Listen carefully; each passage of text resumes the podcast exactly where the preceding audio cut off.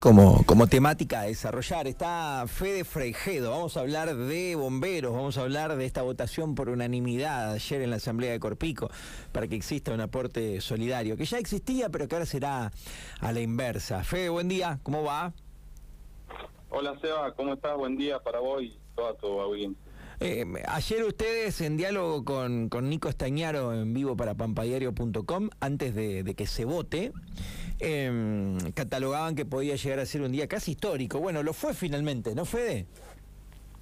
Sí, por supuesto que sí. Eh, por supuesto que, esperábamos eso y, obviamente que finalmente sucedió. Eh, la votación por unanimidad eh, respalda esta decisión, creo, de, de, de, todos los delegados de la, de la cooperativa y obviamente fue, fue un día histórico para la institución y como le decía Nico anoche cuando él me preguntaba, creo que para la ciudad también. Eh, en definitiva es eso, porque que Bomberos pueda tener este aporte mensual con el cual pueda planificar, eh, no tiene más que beneficiario que toda la ciudadanía, ¿no es cierto? Mejorar el servicio de emergencia, en definitiva, el destinatario de cada uno de los vecinos.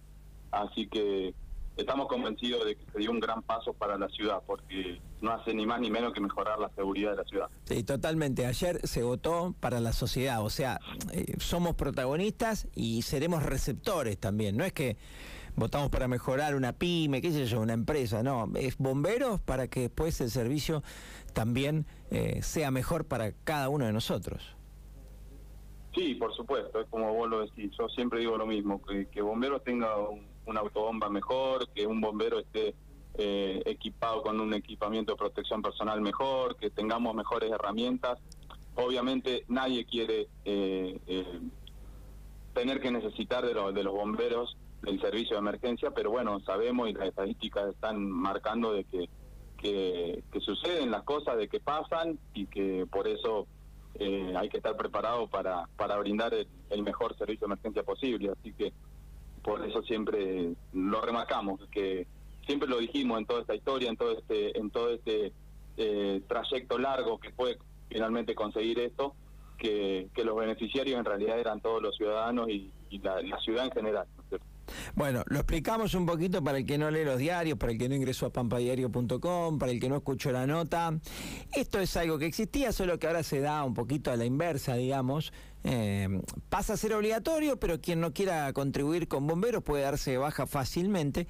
Pero claro, eh, ayer ustedes decían, de 7.000 podría pasar a 22.000 eh, medidores que pasan a colaborar, una diferencia sustancial.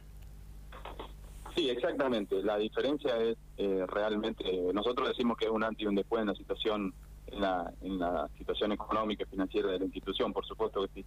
Eh, los números son como lo decís vos, de 7.000 pasa a 21, 22 mil medidores.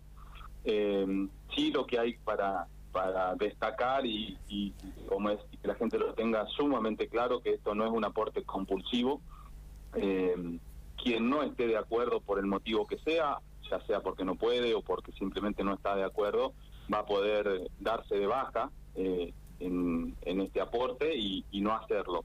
Eh, los, medios de comunicación, seguramente eh, hoy es viernes ya, pero el lunes estaremos con la gente de la cooperativa reuniéndonos para brindarles y poner a disposición todos los medios eh, disponibles para que ese trámite se pueda hacer de manera lo más ágil posible, ¿no es cierto? Así que y otra cuestión por ahí que está bueno destacar es que, cada asociado va a aportar en un solo medidor. Si fuera titular de dos, tres o del cuatro o de lo que sea, aporta solamente en uno. Así que eso es realmente para destacar porque la gente lo tiene que tener sumamente claro. Esto no es compulsivo, simplemente que es de la manera inversa, como decías vos.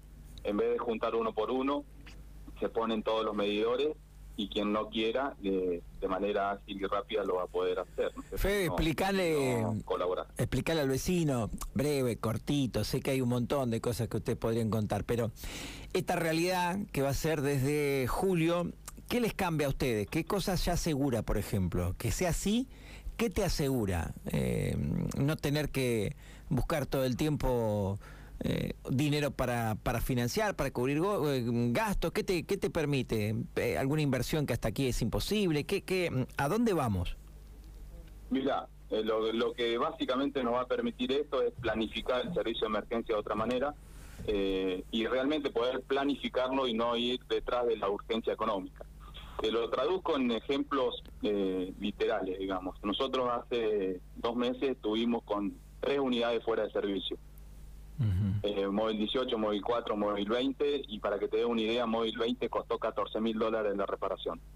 Eh, entonces, bueno, los números son contundentes y a nosotros tener este aporte nos va a permitir que cuando, por desgracia, una de esas unidades salga fuera de servicio, tener los fondos eh, disponibles para ir y repararlo en el momento.